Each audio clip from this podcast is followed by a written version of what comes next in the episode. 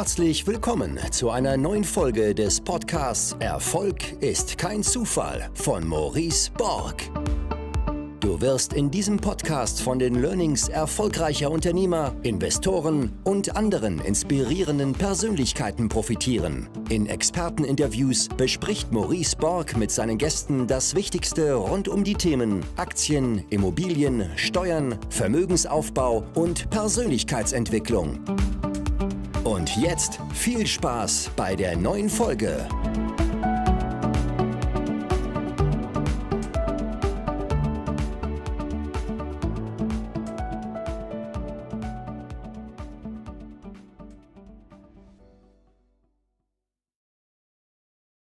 Herzlich willkommen zu einer neuen Folge des Podcasts Erfolg ist kein Zufall. Heute mit einer weiteren Solo-Folge, wo ich mal ein paar Gedanken reflektieren möchte zum Thema finanzielle Freiheit und meine, meine Investitionsentwicklung über die letzten gut acht, neun Jahre. Und äh, da hatten mich viele schon bei Instagram gefragt. Ich bin aber jetzt nochmal vor allen Dingen drauf gestoßen, auch auf dieses Thema finanzielle Freiheit durch unsere Mastermind-Reise, die wir vor kurzem gemacht haben nach Österreich. Und auf den Mastermind-Reisen haben wir auch ein Mastermind-Format mit dem Titel Finanzielle Freiheit. Und da haben wir mal gefragt, wer ist denn aus der Truppe? Wer ist denn von den Teilnehmern schon finanziell frei? Und die zweite Frage war dann, wer glaubt denn in den nächsten vier bis fünf Jahren finanziell frei zu werden? Und dagegen erstaunlich viele Hände auch hoch. Und danach sind wir mal so ein Stück weit in die Frage gegangen, wie definiert ihr überhaupt finanzielle Freiheit? Und ganz oft, und das nehme ich ja auch in der Finanzcommunity wahr, ist die, die klassische Definition von finanzieller Freiheit die, dass wenn die passiven Einkünfte quasi die aktiven fixen Ausgaben übersteigen. Das heißt, um meine regelmäßigen Ausgaben zu decken, muss ich nichts mehr aktiv tun. Und ich habe mir die Frage gestellt, warum ist meine Definition von finanzieller Freiheit so anders?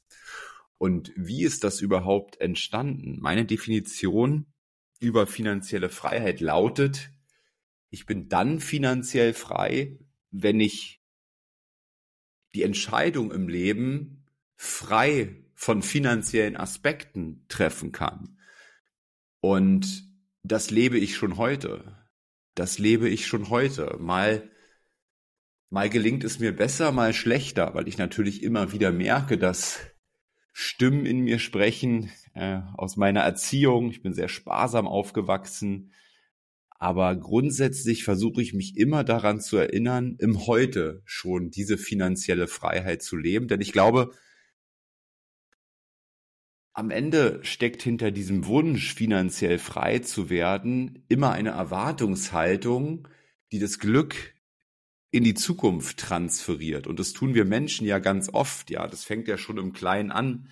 Ähm, wenn ich mal dieses Auto fahre, dann bin ich glücklich. Wenn ich mal in einem solchen Haus lebe, dann werde ich richtig glücklich sein. Wenn ich mal so viel Geld habe, werde ich glücklich sein. Wenn ich finanziell frei bin, werde ich glücklich sein. Und das habe ich im Austausch mit vielen Menschen eben auch gemerkt, dass sie eine Erwartungshaltung an diese finanzielle Freiheit, also in ihrer Definition, wenn die passiven Einnahmen die aktiven Ausgaben übersteigen, dass sie eine enorm große Erwartungshaltung daran haben und was da wirklich hintersteckt, wenn man da tiefer nachfragt, ist ja oft ein Gefühl. Das heißt, Menschen erwarten sich ein gewisses Gefühl, wenn sie dann finanziell frei sind. Gefühle, wo entstehen Gefühle? Entstehen Gefühle im Außen? Gefühle entstehen immer im Innern. Das heißt, wenn ich ein Gefühl haben möchte, dann liegt die Lösung nicht im Außen, sondern im Innern. Und das kann ich bei mir selbst über die letzten ähm, Jahre eben ähm, sehr krass feststellen. Also als ich an der Börse angefangen habe, dazu komme ich dann später auch noch mal, wie und was und warum. Ähm, da war mal mein größtes Ziel, zu sagen, wenn ich mal sechsstellig, ein sechsstelliges Depot habe, also 100.000 Euro, dann werde ich mich in meinem Leben sicher fühlen. Dann hatte ich irgendwann die 100.000 Euro und dann habe ich wiederum gesagt, naja, also 100.000 ist schon cool, aber besser wäre doch sozusagen 100.000 beiseite zu haben und dann nochmal 100.000 Depot. Und dann war mein Ziel eben 200.000 zu haben. Dann hatte ich irgendwann 200.000 und dann war der gleiche Gedanke wieder. Also, naja, 300 wären schon ein bisschen cooler, würde ich mich schon ein bisschen besser fühlen. Und das ging so weiter. 400.000, 500.000, 600.000 hat mein Depot irgendwann dann erreicht. Und ich habe festgestellt, dass mit diesem Denken ich mich nie sicher fühle. Und ganz spannend ist, ich habe einen ein Geschäftspartner, der ist wiederum in der Mastermind drin von, von Unternehmern seit vielen, vielen Jahren. Und von diesen Unternehmern haben inzwischen viele das große Ziel erreicht, nämlich den Multimillionen-Exit. Das heißt, da sitzen dann Leute am Tisch, die haben, die haben 15 Millionen Vermögen durch einen Exit bekommen. Wenn du deine Unternehmensanteile in der Holdingstruktur eben hast, zahlst du ja dann auch nur 1,5 Prozent Steuern. Das heißt, von den 15 Millionen bleibt dann relativ viel. Ähm, der eine hat 25, der andere hat meinetwegen 40 Millionen. Und wenn man die fragt, ob die sich sicher fühlen oder wenn man sich die anschaut, ob die jetzt wiederum sicher sind vom Gefühl her, dann sind sie es auch wieder nicht, weil diese Menschen haben wieder ähm, totale Ängste, totale Bedenken, totale Sorgen, ihr Vermögen wiederum zu verlieren. Ja, also das, das, das ist so schön.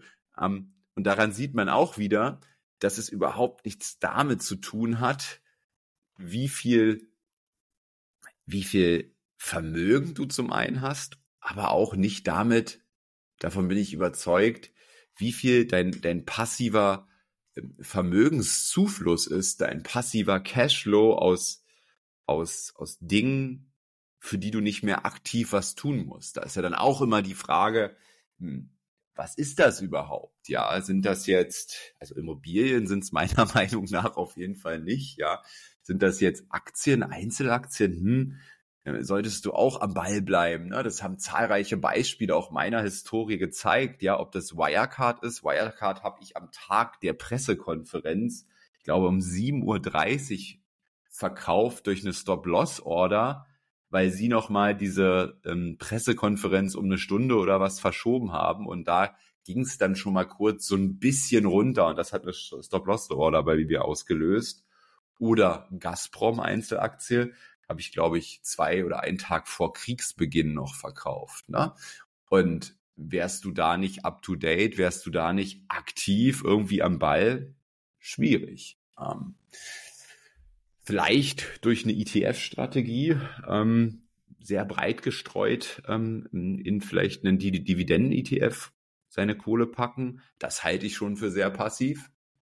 Aber ja, was ist am Ende auch, was zählt am Ende überhaupt zu diesem passiven Einkommen? Und ich habe für mich die Entscheidung getroffen, mein Glück und mein optimales Gefühl eben nicht in die in die Zukunft zu verlagern, in irgendeinen späteren Zustand mal, wo, wo meine, wo meine passiven Einkünfte, meine aktiven Ausgaben übersteigen, sondern ich habe mir die Frage gestellt, was ist dafür notwendig, damit ich mich heute schon frei fühle, sicher fühle, all das, was zu dieser Definition finanzieller Freiheit dazugehört, beziehungsweise was ja die Gefühle sind, die finanzielle Freiheit bei uns Menschen auslösen soll. Und deswegen habe ich auch eine völlig andere Definition. Und bei mir war letztendlich der Schlüssel für mein aktuelles Gefühl, finanziell frei zu sein, meiner Passion zu folgen, meine Passion erstmal überhaupt zu finden, die Dinge zu finden, die mich aktiv glücklich machen dieser, dieser, da gibt's ja so ein Zitat, ne, wenn man, wenn man, wenn man die Dinge tut, die man liebt, dann muss man nie mehr arbeiten oder so ähnlich. Und so ähnlich ist das bei mir. Ich habe ich verdiene inzwischen mit den Dingen aktiv Geld, die mich völlig ausfüllen, die meine Leidenschaft sind. Das ist zum einen das Thema Reisen. Ähm, mit meinem, mit meinem Mastermind-Reisen, Travel and Grow, verdiene ich Geld. Das ist meine, das ist eine pure Leidenschaft von mir, mit coolen Leuten an coolen Orten dieser Welt, an der, an der eigenen Entwicklung zu arbeiten, Spaß zu haben, ähm, zu sehen, wie sich Menschen kennenlernen. Das erfüllt mich zutiefst. Der zweite Punkt ist, gute Menschen kennenzulernen, zu treffen, zu vereinen, dafür zu sorgen, dass, dass etwas Nachhaltiges passiert. Das erfüllt mich zutiefst und das tue ich mit meinem, mit meinem Netzwerk die wichtigste Stunde. Was gerade super schön war. Ähm, wir hatten, wir hatten Besuch von zwei Teilnehmern aus dem Netzwerk. Grüße Katha und Björn. Ähm, und Katha sagte zum Abschied, du Maurice, danke, dass ihr uns hier beherbergt habt äh, für diese zwei Tage. Aber danke auch äh, für das, was du bewegst mit deinem Netzwerk. Und ich so, ja, also so re relativ verlegen, ja, danke. Ähm, und sie, sie ergänzte, weißt du was, ähm, ich hätte, ich hätte Björn niemals ohne dich kennengelernt. Ähm, ich wäre ich würde heute wahrscheinlich immer noch in Nürnberg leben und äh, wäre nicht glücklich. Und heute bin ich äh, zutiefst glücklich. Und äh, als sie mir das sagte, ähm, hat mich das einfach so krass glücklich wiederum gemacht, dass da wieder dieses Netzwerk das Leben eines Menschen so so brutalst verändert hat. Und ja, das sind Dinge, die machen mich glücklich. Und der dritte Punkt ist das Thema Verkaufen, was sich ja so durchzieht. Deswegen habe ich ja mein mein Buch geschrieben, du kannst nicht nicht kaufen, du kannst nicht nicht kaufen, du kannst dich nicht verkaufen, um eben ja mehr Menschen mit diesem Thema Verkaufen zu erreichen. Also auch eine große Mission von mir und ja, jetzt verdiene ich auch damit Geld. Das ist ein Spiegel-Bestseller geworden, das ist ein Manager-Magazin-Bestseller geworden, das ist ein Bild-Bestseller geworden. Demnächst kommt mein Hörbuch raus und bei einem Buch könnte man sich die Frage stellen, ist ein Buch passives Einkommen? Und ich habe ja schon mal ein Journal rausgebracht und auch das wird immer noch ähm, sehr, sehr fleißig gekauft. Und das trifft schon sehr, sehr nah, muss ich sagen. Ja, da kommen, da kommen Monat für Monat Einkünfte und ich muss nichts mehr dafür tun. Ähm, nur das ist nicht das, was mich dann am Ende erfüllt. Nichts tun, ja, ist nicht das, was erfüllt, ja, und dafür oder darüber habe ich mir auch viele Gedanken gemacht, die letzten, ähm, die letzten Monate und Jahre auch. Und jetzt durch die Mastermind auch nochmal, ähm, weil die entscheidende Frage ist ja so ein Stück weit, was erfüllt dich, ja, was erfüllt einen Menschen? Und sonderlich erfüllend ist das wahrscheinlich nicht, wenn du einfach nur passive Einkommen beziehst. Und dann ist die Frage, gut, jetzt könnte man sagen, gut, dann würde ich auf Reisen gehen, dann würde ich die Welt erkunden und so weiter. Ähm, auch das habe ich viel getan in meinem Leben. Aber ich persönlich musste für mich feststellen, dass auch einfach nur rumreisen für mich zumindest nicht die Erfüllung lauerte. Ja, für mich ist jedes Mal die Erfüllung dann sehr nah oder dann gegeben, wenn ich sowas höre wie von Katha und Björn oder jetzt ein weiteres Beispiel, Mastermind-Reise letztes Jahr in Südtirol. Da haben sich Olli und Fabian kennengelernt und so gut verstanden, dass sie im Nachgang Unternehmen gegründet haben. Und dieses Unternehmen wurde jetzt äh, bereits verkauft. Und sozusagen, dass durch, durch, durch, mein, durch mein Zutun ähm, ein Unternehmen gründet wird, dieses dann verkauft wird und diese, dieses dann diese beiden Menschen auch wieder ähm, sehr, sehr glücklich macht, ähm, das erfüllt mich. Und da, da glaube ich, sollte, sollte die Energie drauf gehen, ähm, da sollte die Motivation hingehen, immer mehr stückweise das zu finden, was einen erfüllt ich glaube auch dass nicht, dass das eine Null und Eins ist. Ja, also entweder hast du deine Erfüllung gefunden oder du hast sie nicht gefunden. Ich erinnere mich da ganz gut an das Gespräch mit Dr. Dr. Rainer Zietelmann, der mal zu mir sagte, Maurice, ich mache noch oder ich mache inzwischen 97 Prozent der Dinge, die ich in meinem Leben tue, die liebe ich. Drei Prozent sind immer noch Sachen, die, die kriege ich nicht outgesourced, die mag ich auch nicht so, aber die muss ich eben alleine tun.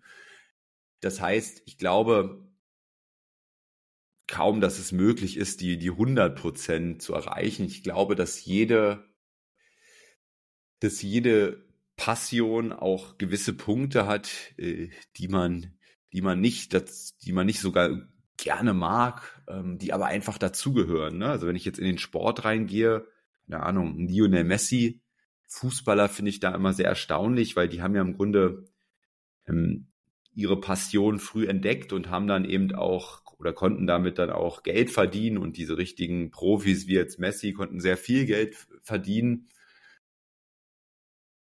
Doch auch ein Fußballer muss ja, wenn man sich sein Training anschaut, auch Dinge machen, die, die er nicht so geil finden wird. Ne? Also ob das jetzt eine, eine Kraftsporteinheit ist, ob das Dehnübungen sind, ähm, die ich zum Beispiel nicht besonders gerne gemacht habe, aber die dann am Ende einfach auch dazugehören. Ne? Und wie, wie, wie kommt man jetzt auf seine Passion? Wie findet man seine Passion? Ich denke, das ist ja auch eine Frage, die sehr, sehr viele jetzt beschäftigen wird. Ich weiß es ehrlicherweise nicht, aber ich weiß in jedem Fall, wie man sie nicht findet. Nämlich indem man immer wieder das tut, von dem man schon weiß, dass es nicht seine Passion ist. Und das tun ganz viele Menschen. Viele Menschen führen einen Job aus, von dem sie wissen, dass er, dass es nicht der ist, der sie erfüllt. Und trotz dieses Wissens machen sie weiter und meckern. Und das ist nicht der Weg. Der Weg aus meiner Sicht ist, möglichst viele Dinge auszuprobieren und so aller Thomas Edison, also der Erfinder der Glühbirne, von dem man sagt, dass er, dass er 10.000 Versuche gebraucht hat in etwa, um die Glühbirne ähm, zu erschaffen und immer wieder weitergemacht hat, ja, trotz diesen, sagen wir, 9.999 Mal Scheitern. Und ich glaube, das ist das Leben. Das ist das Leben, das wir führen sollten auf diesem Weg, die Passion zu finden, äh, nämlich immer wieder was probieren, etwas Neues zu entdecken, dann zu spüren und zu merken, ja, da gefällt mir ein Teil von, aber ein großer Teil eben auch nicht. Also setze ich da einen Haken dran und mache das nächste. Und am Ende macht das wahrscheinlich auch den, den Reiz des, Unterne äh, des, des, des Lebens aus, ja. Ich stelle mir die Frage, wie ist es von so Menschen, die die, sag ich mal, mit, mit drei oder vier jetzt ihre Passion entdeckt haben. Also zum Beispiel der Fußballspieler, ja, wenn das seine Passion ist und das hat er früher entdeckt im Leben und jetzt macht er das. Ist das nicht vielleicht auch ein bisschen langweilig, ähm, gar nicht diesen Weg zur Passion zu haben, sondern ihn quasi zu skip, geskippt zu haben, weil es weil es der, der, der erste Versuch war, ne? Also das, das erste, was man ausprobiert hat, war die Passion und dem ist man gefolgt. Ähm, klar, wir Menschen, wir wollen intuitiv immer den, den einfachsten Weg, aber oft im Leben ist es ja so, dass nicht der, das, das ist nicht der einfachste Weg, nicht die Dinge, die sofort geklappt haben, einen glücklich gemacht haben, sondern die, die mühselig waren, die, wo man ja, mehrfach Rückschläge weg, wegzustecken hatte, wo man sich durchkämpfen musste, da ist man ja am Ende am stärksten gewachsen. Das heißt, ich glaube auch den, den Blick auf diese Reise zur Findung der Passion entsprechend zu, zu nehmen und zu sehen, ist ganz, ganz wichtig, weil dieser Blick oder Neudeutsch, dieses Mindset führt dazu, ob du überhaupt diese Reise antrittst oder ob du eben nach wie vor das tust, von dem du bereits weißt, dass es nicht das ist, was dich erfüllt. Und viele Menschen sind in diesem aus meiner Sicht falschen Mindset drinne und tun deswegen auch nach wie vor diesen Job, von dem sie wissen, dass er sie nicht erfüllt. Und das ist ein das ist aus meiner Sicht ein ganz, ganz wichtiger Aspekt. Also wenn ich damit mit dieser Folge vielleicht den einen oder anderen inspirieren kann, da einfach anders drauf zu blicken, da einfach experimentierfreudiger zu sein. Für mich das Bildnis. Ich habe gelesen, jeder braucht ein Bildnis für sein Leben. Mein Bildnis ist, das Leben zu sehen wie ein Spiel. Als Metapher sozusagen, wie so ein, ich stelle mir mein Leben immer wie so ein Computerspiel vor. Und in einem Computerspiel ist es ja am Ende auch so, da hast du ja keine Lust, immer nur Level 1 zu spielen. Also ich spiele schon viele Jahre keine Computerspiele mehr, ähm, aber kann das, kann das gut nachvollziehen, wie es ist, äh, ja, so ein Gamer zu sein. Und das Bild habe ich für mein Leben, ja, einfach, einfach möglichst viele Level zu spielen, einfach möglichst viele Szenarien durchzugehen und ja, jedes Mal, wenn sich so ein Kapitel äh, ähm, schließt in meinem Leben, dann, dann sehe ich das positiv, weil sich ein neues Level dadurch eröffnet. Und ich glaube eins, dass, dass viele auch zum Beispiel viel zu lange in einem, in einem Job drinne bleiben. Ähm, da gibt's ja dieses Beispiel von einem, als Beispiel von einem Vertriebler, der sagt, der bewirbt sich irgendwo und spricht davon, dass er 20 Jahre Berufserfahrung hat der war aber nur 20 Jahre bei einem Arbeitgeber. Und wie es so oft ist, war die Lernkurve wahrscheinlich im ersten Jahr riesig. Und danach hat er, hat er einfach nur wiederholt. Ja, also der hat 19 Jahre nur wiederholt. Im Grunde hat er zwar 20 Jahre gearbeitet, aber, aber hat aus meiner Sicht eine Berufserfahrung von einem Jahr.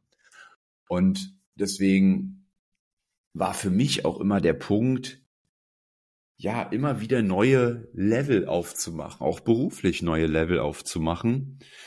Und einen der größten Fehler meines Lebens bezeichne ich deswegen auch bisher, nicht ins Ausland gegangen zu sein, nicht mal die größtmögliche Komfortzone zu verlassen, weil meine Erfahrung ist, dass wir dann immer besonders stark wachsen, wenn wir unsere Komfortzone verlassen. Und die größte Komfortzone habe ich in meinem Leben nie so wirklich verlassen.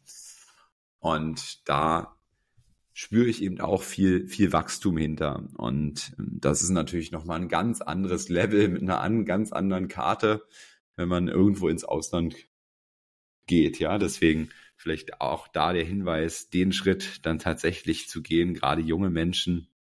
Ich hatte die Gelegenheit im im Studium gehabt. Ich hatte die Gelegenheit sogar schon in der Schulzeit gehabt. Äh, da hatten wir tolle, tolle Auslandsmöglichkeiten gehabt für ein, für ein Semester oder für ein Halbjahr. Und ich habe sie nicht genutzt, ja, aus, ja, ich glaube damals, weil ich in der Komfortzone war. Ich hatte irgendeine Freundin oder was und war halt gemütlich, war halt angenehm, war halt bequem zu Hause. Und man hätte ja irgendwas verlieren können. Ne? So im, im, im Mindset war ich wahrscheinlich damals gewesen. Und ja, deswegen würde es mich einfach freuen, wenn da der ein oder andere ähm, ein bisschen mehr Mut in seinem Leben äh, bekommt und einen, einen anderen Blick aufs Leben und ein bisschen mehr abenteuerlustig wird, um eben neue Level auch in seinem, in seinem Leben ja, aufzumachen. Und zurück zum Thema finanzielle Freiheit was ich gemerkt habe, was mir heute im Jetzt schon dieses Gefühl der finanziellen Freiheit gibt, ist insbesondere mein Wissen. Mein Wissen über Verkaufen, über Marketing, über Unternehmertum.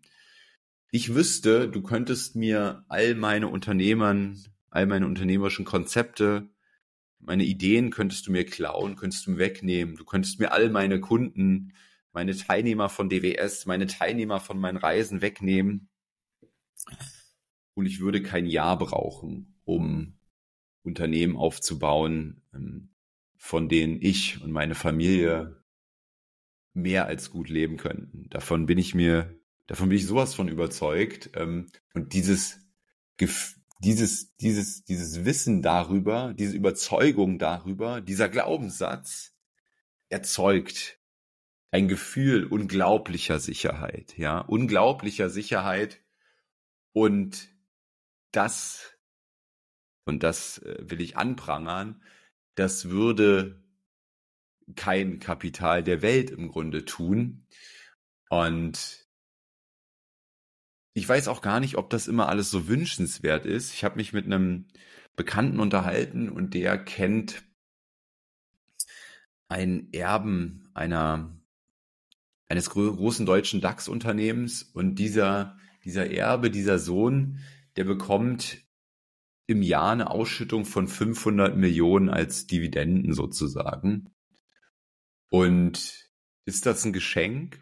Ich halte das für einer der größten Strafen überhaupt, ja, weil man hat dieser, diesem, diesem Menschen viel, viel Entwicklung genommen, viel, viel Entwicklungspotenzial genommen, viel, viel Wertschätzung ähm, gegenüber gewissen Dingen, ja. Also als ich mir jetzt meinen ersten Porsche vor einigen Wochen als ich den abgeholt habe, diese, diese Symbolik, die dieses Auto für mich hatte, unfassbar. Dieses Gefühl, was dieses Auto jedes Mal, wenn ich mich reinsetze, in mir erzeugt, unfassbar. Aber das kommt nur dadurch, dass ich genauso auch mal für 5,41 Euro Pizza ausgetragen habe. Dass ich jede Etappe gegangen bin und das ist ja auch noch ein wichtiger Punkt zum Investieren. Ich glaube, beim Investieren ist es verdammt wichtig, dass du dass du alle einzelnen Schritte durchgehst. Ja, du musst lernen, mal im Leben 100 Euro zu investieren und auch zu verlieren. Du musst lernen, mal einen Verlust durchzumachen von 1000 Euro. Du musst lernen, mal 10.000 Euro auszuhalten. Du musst lernen, mal 100.000 auszuhalten. Eine Million, 10 Millionen, 100 Millionen, eine Milliarde, je nachdem, wo du hin willst. Wenn du aber irgendwie diese, diese unterschiedlichen Level, da sind wir wieder beim Bild, ja.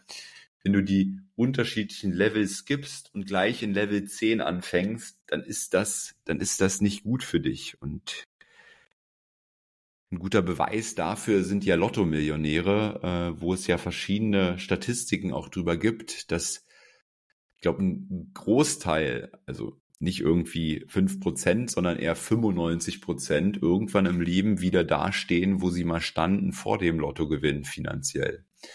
Weil sie einfach diese unterschiedlichen finanziellen Level nicht gespielt haben. Die sind diese unterschiedlichen finanziellen Meilensteine nicht gegangen. Und deswegen ist es auch wichtig beim Thema Investieren aus meiner Sicht eben zu starten, auch wenn du aktuell nicht viel Geld bist, auch wenn du Student, Schüler, was auch immer bist und du hast vielleicht nur wenige Euro im Monat. Das Geile ist ja zum Beispiel an der Börse heutzutage über auch Neo-Broker mit, mit sehr geringen Gebühren kannst du ja schon mit sehr, sehr wenig Geld an der Börse investieren. Ich glaube 25 Euro oder was. Also mit ganz, ganz kleinen Beträgen ist das möglich. Und da will ich mal zum Thema Börse auch kommen. Wie habe ich an der Börse angefangen? Ähm, das war 2015 und ich kann mich gar nicht mehr genau dran erinnern. In jedem Fall kam ich irgendwie auf die Thematik im Dieselabgasskandal von VW dass VW aktuell einen bilanziellen Wert, also du kannst ja in der Unternehmensbilanz gucken, ja, welche Werte hat diese, diese Bilanz in der Aufstellung. Und der bilanzielle Wert war in etwa doppelt so hoch wie der Aktienkurs, die Marktkapitalisierung vom VW nach dem Aktien, äh, nach dem Dieselabgasskandal ausgedrückt hat. Und dann erschien es mir irgendwie als logisch, da eben zu investieren, weil ich auch gelesen hatte, dass sich diese Werte, ob kurz oder lang, logischerweise immer wieder angleichen werden. Und dann habe ich VW-Aktien gekauft, ich glaube für 6000 Euro. Hm.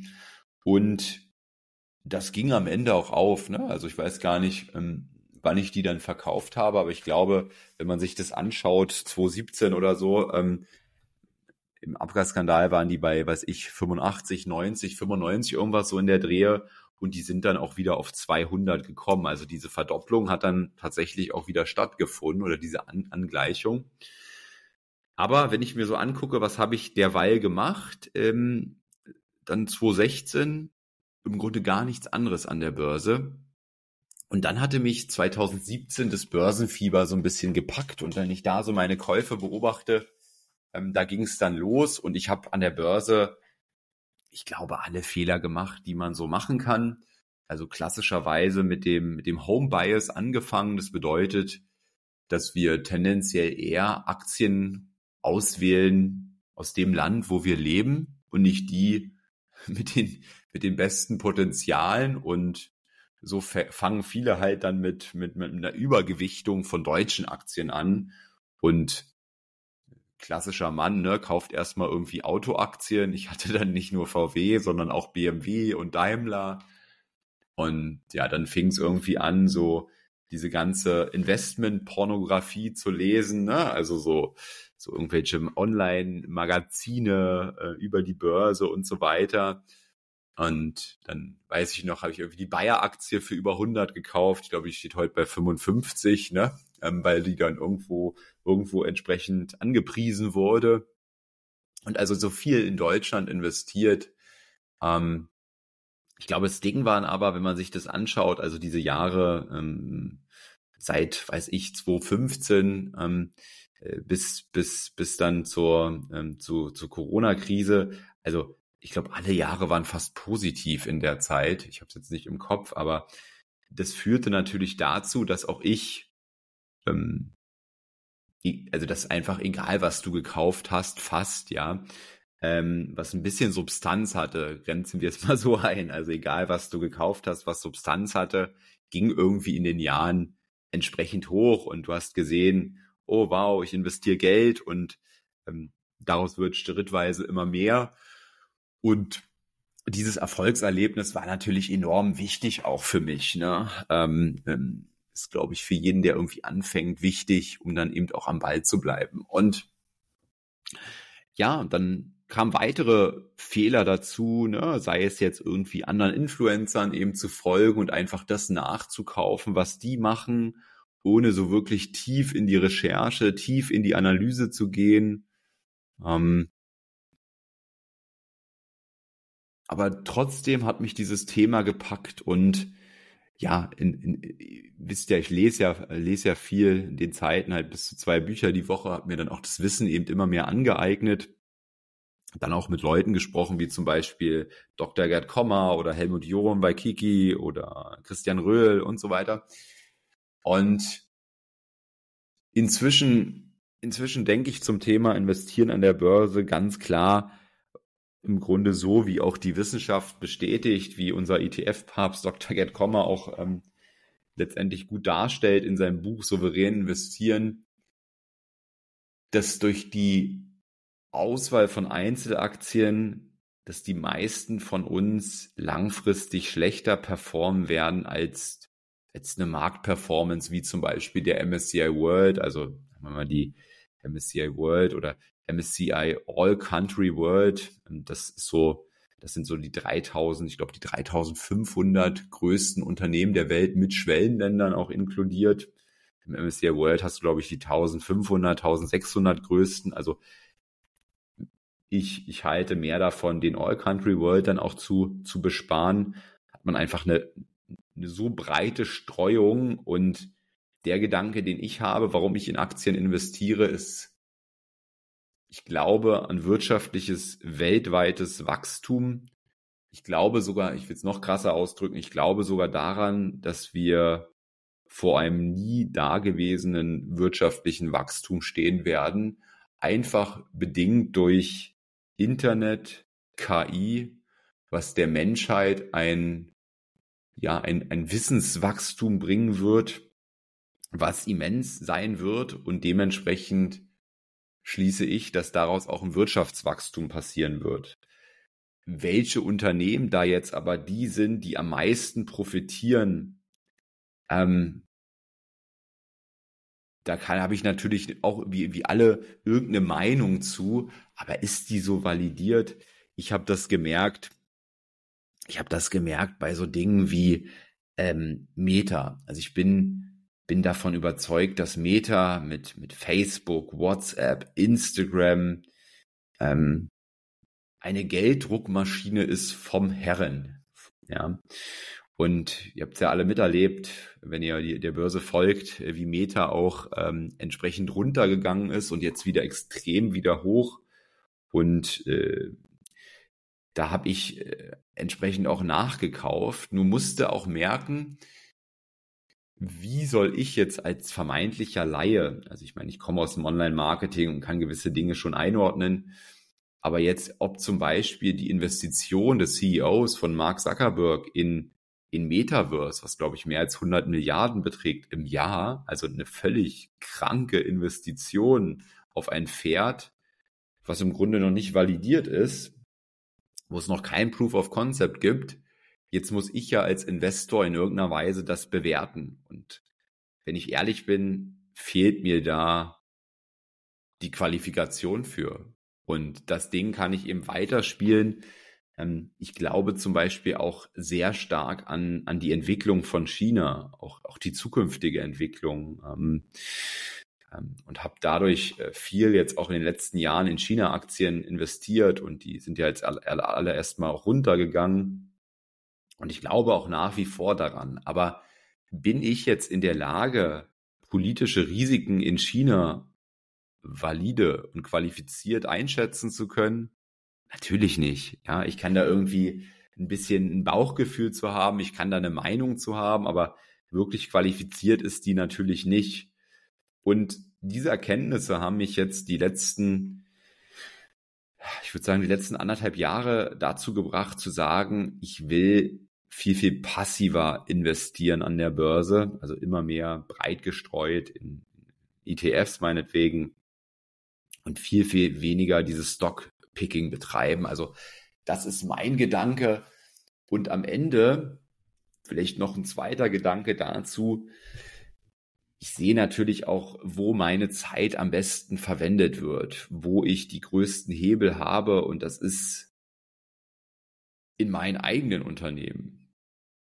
Das heißt, meine eigene Zeit investiere ich viel, viel effizienter in mein Unternehmen, als wenn ich sie jetzt mit der Auswahl von irgendwelchen Einzelaktien einsetze. Und ich habe ja schon gar nicht so einen kleinen Hebel, äh, was die Auswahl von Einzelaktien angeht. Also ich habe an der Börse irgendwie, das ist nochmal ein separates Thema, da kann ich gerne auch nochmal einen Podcast zu machen über meine Investmentstruktur, also Holdingstrategie, GmbHs, vier Stück habe ich, wie ich die einsetze und so weiter. Ähm, aber das ist sicherlich nochmal eine, eine ganze Folge hier. Könnt ihr mir gerne auch ein Feedback geben, ob ihr darauf Bock habt. Aber wenn ich in der Lage bin, durch meine Zeit in mein Unternehmen einen viel größeren Hebel zu erzeugen, wie viel Sinn macht es, in, in, die, in die Auswahl von Einzelaktien Zeit zu stecken, wo die Wahrscheinlichkeit sehr gering ist, dass ich überhaupt besser performe, dass ich outperforme. Und sagen wir mal, ich würde jetzt auch outperformen. Sagen wir mal, ich würde zwei Prozent den Markt jedes Jahr outperformen ähm, wenn wir jetzt mal zwei Prozent von 600.000 nehmen, dann sind das 12.000 im Jahr. Und jetzt stelle ich mir einfach die Frage, ähm, wie viel ist dafür notwendig, um das zu tun? Ja, und um 12.000 Euro als Unternehmer im Jahr zu verdienen, ähm, da ist, glaube ich, die Wahrscheinlichkeit viel, viel höher mit dem, was ich tue. Also das ist noch so ein, so ein anderer Gedanke. Und ich habe, wie gesagt, äh, roundabout 600.000 in Aktien investiert. Da werden ja viele dabei sein, ähm, die da eben nicht diese Summe am Aktienmarkt investieren. Jetzt gibt es aber noch einen dritten Punkt, den will ich auch nennen über die letzten Jahre. Ich hatte es ja anfangs so ein bisschen erzählt. Irgendwann hatte ich 100.000 als Ziel, dann 200, 300, 400, 500, 600 und so weiter. Ähm, wie kam es denn zu diesem schnellen Anstieg? Der kam nicht dadurch, dass ich so ein genialer ähm, Aktientrader bin und da irgendwie die mordsmäßigen kurzfristigen Gewinne erhascht habe, sondern der kam dadurch, dass ich stetig mehr investiert habe, stetig meine Sparquoten erhöht habe, stetig mehr Geld verdient habe und stetig mehr weggelegt habe für Aktienkäufe. Und woher kam diese Motivation? Diese Motivation kam nicht daher, dass ich in breit gestreute ETFs investiert habe. Ich glaube, die hätten in mir nie eine Passion ausgelöst oder eine Leidenschaft, die diese Energie freigesetzt hat, da immer mehr zu sparen, sondern es war tatsächlich dieser Punkt, sich mit der Börse zu beschäftigen, mit anderen über Aktien zu sprechen, Aktien zu analysieren, äh, zu philosophieren drüber, ähm, sich auszutauschen drüber, auf Instagram, auf Social Media insgesamt. Und diese Energie hat dazu geführt, dass ich dem auch mehr Geld zugefügt habe. Das wäre These von mir nicht passiert, wenn ich einfach einen völlig passiven Ansatz gehabt hätte, wo einfach ein Sparplan durchläuft und ich mich gar nicht mit dem Thema auseinandergesetzt habe hätte. Also ich glaube, es hat immer zwei Seiten. Von daher sehe ich inzwischen, was das Thema Aktien angeht, die beste Lösung stand heute, 80-20 zu fahren. Also 80 Prozent sehr breit gestreut am Markt zu investieren und mit 20 Prozent sich tatsächlich mit Einzelunternehmen zu beschäftigen, vielleicht auch mal ein bisschen was zu traden, ähm, einfach um dem Thema mehr Energie zu geben, mehr Spaß gegebenenfalls zu geben und dadurch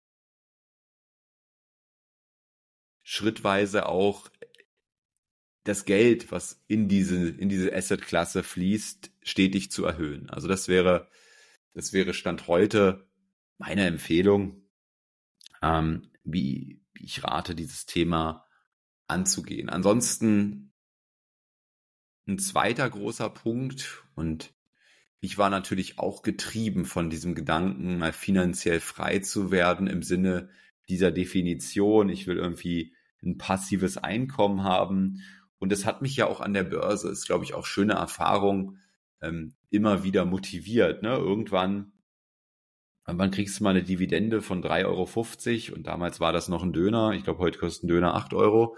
Ähm, aber dann dachtest, äh, dachte ich mir so, ach cool, guck mal, jetzt hast du hier irgendwie, jetzt hast du hier irgendwie einen Gratis-Döner gerade bekommen, ja. Ähm, dann ging es irgendwann weiter, dann waren es nicht mehr 3,50 Euro, sondern waren es mal irgendwie 35 Euro.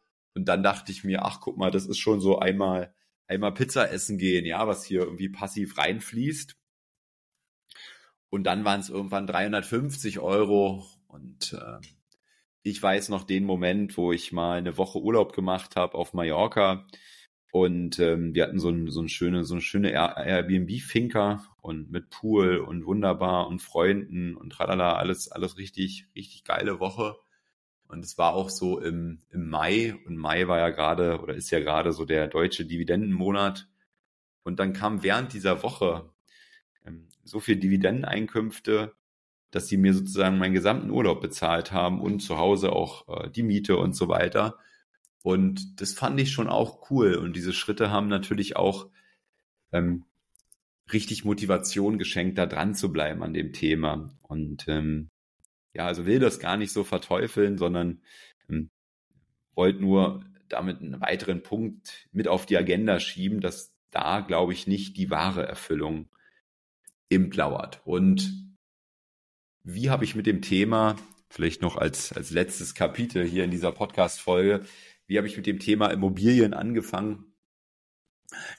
Letztendlich 2015 oder 2016, ich glaube 15, habe ich das erste Mal sechsstellig verdient und mich dann eben auch gefragt, okay, ich war immer sehr sparsam, hatte keine hohen Fixkosten.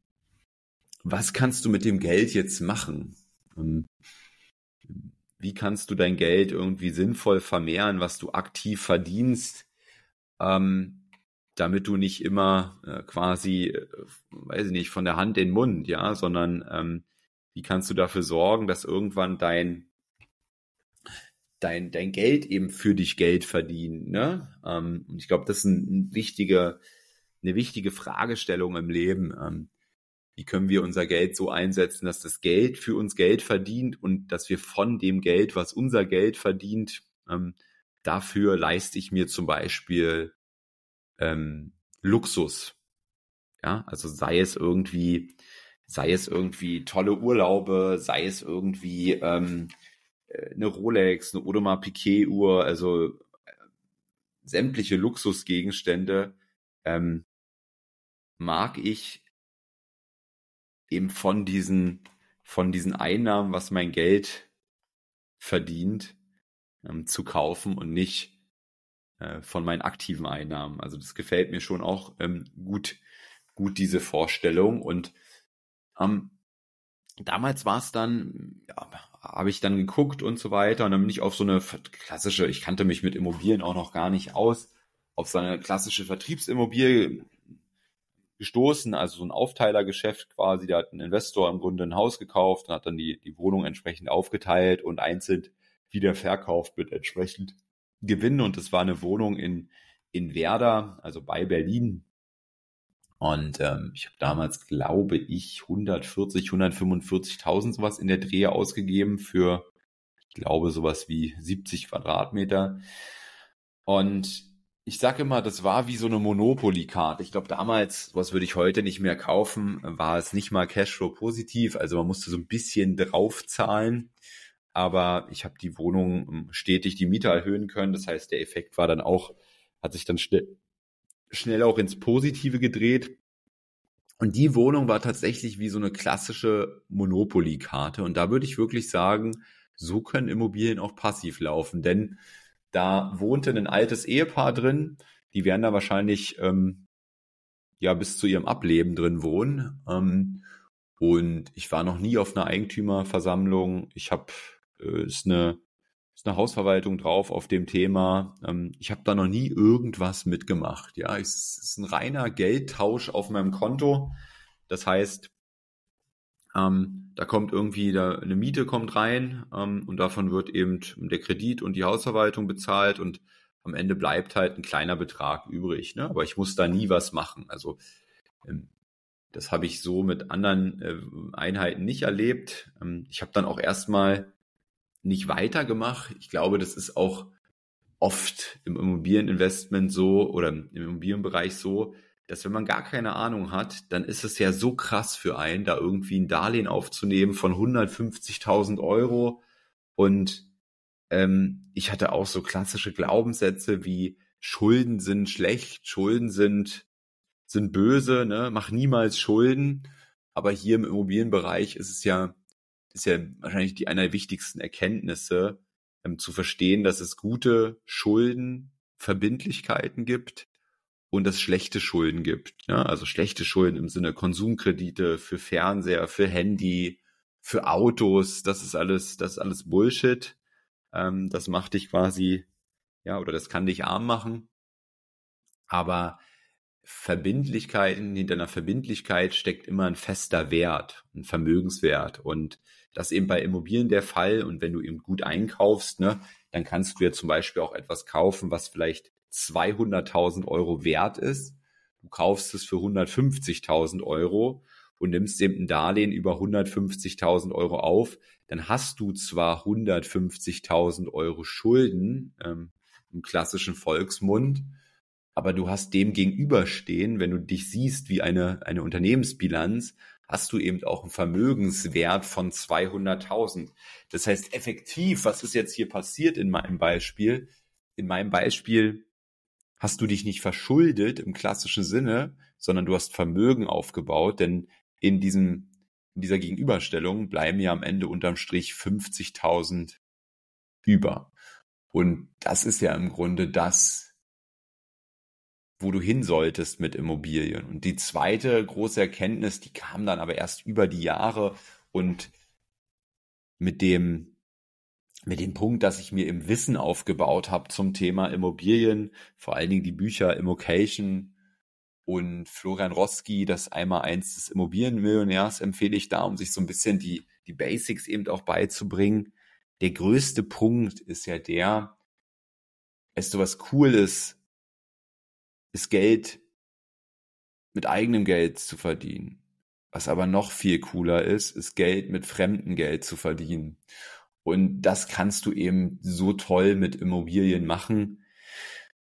Du hast wahrscheinlich nirgends so eine hohe Eigenkapitalrendite, die du erzielen kannst wie bei Immobilien, weil du einfach dein Eigenkapital hebelst. Ne? Also wenn du jetzt eine Immobilie kaufst für, sagen wir, 100.000, ähm, du finanzierst 100 Prozent, also die 100.000 finanzierst du, die Nebenkosten wirst du oft mit reintun müssen.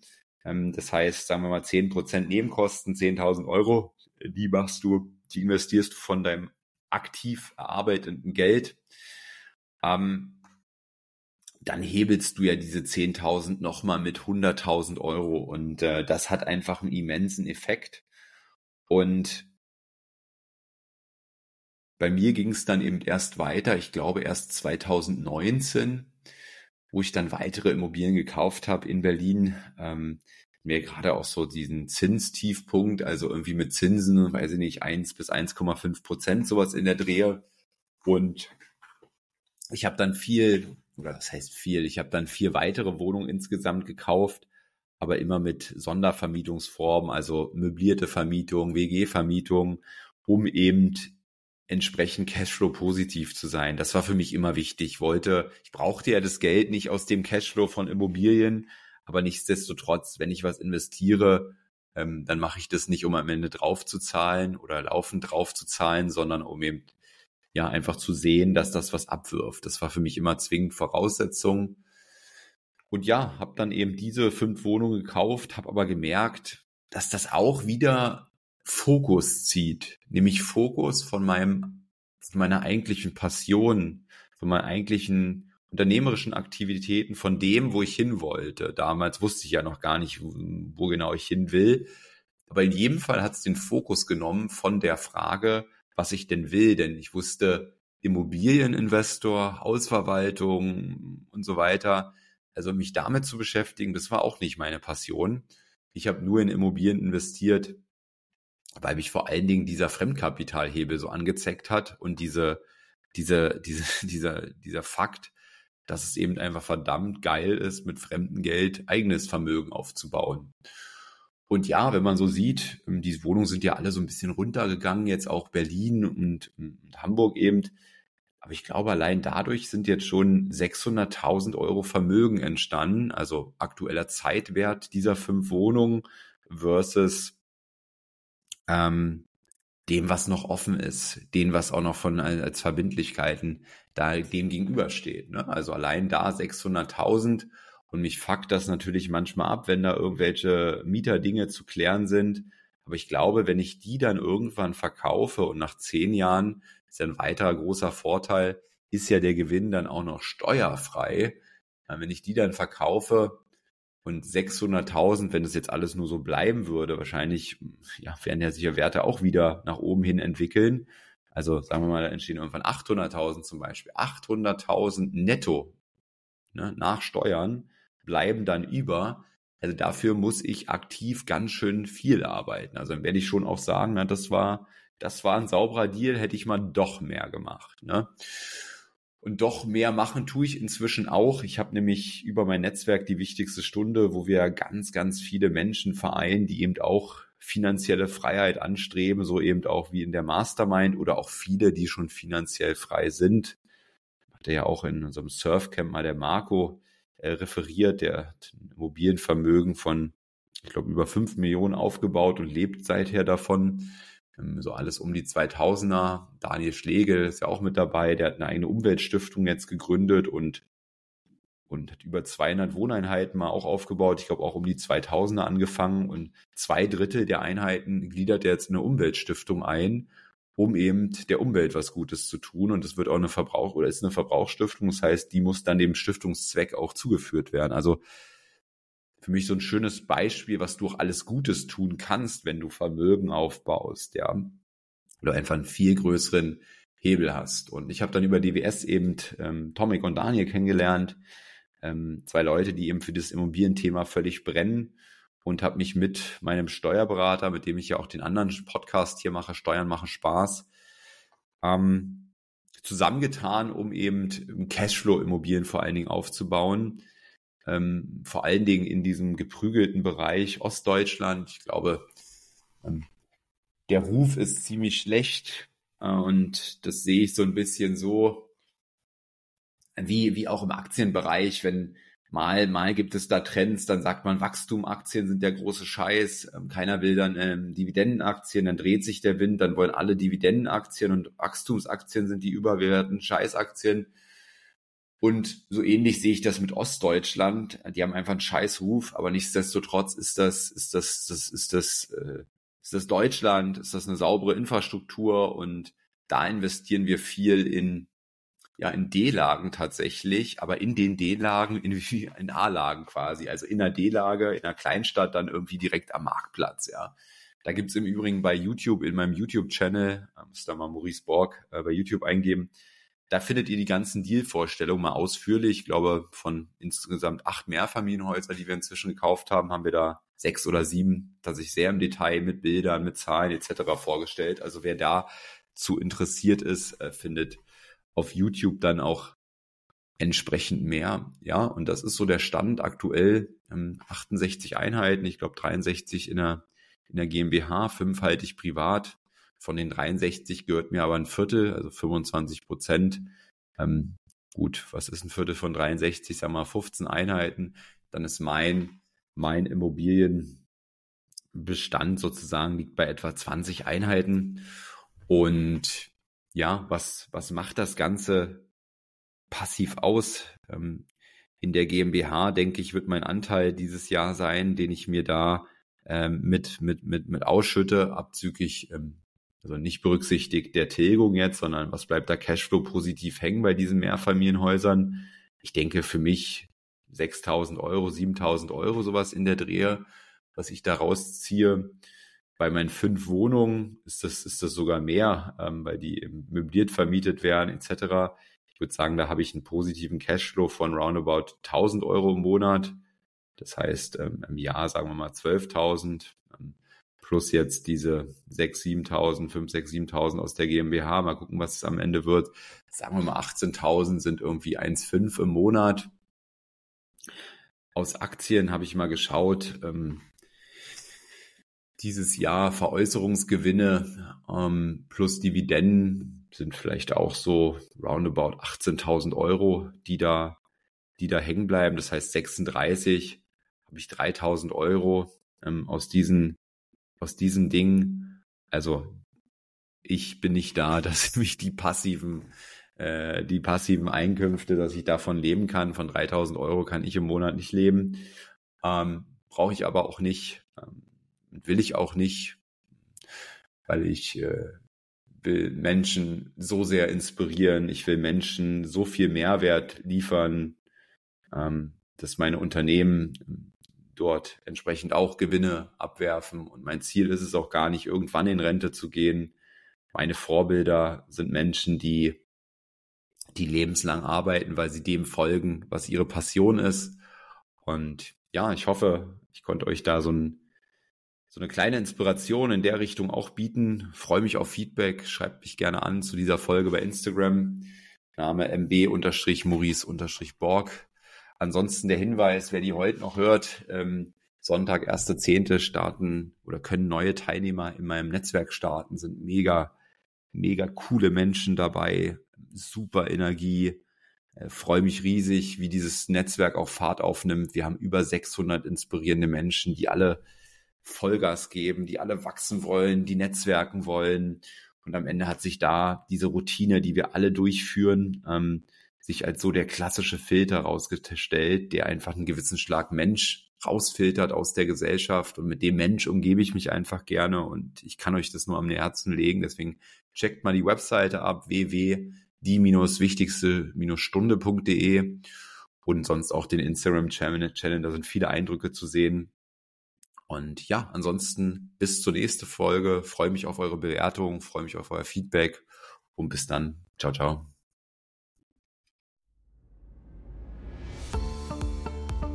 Das war eine weitere Folge des Podcasts Erfolg ist kein Zufall von Maurice Borg.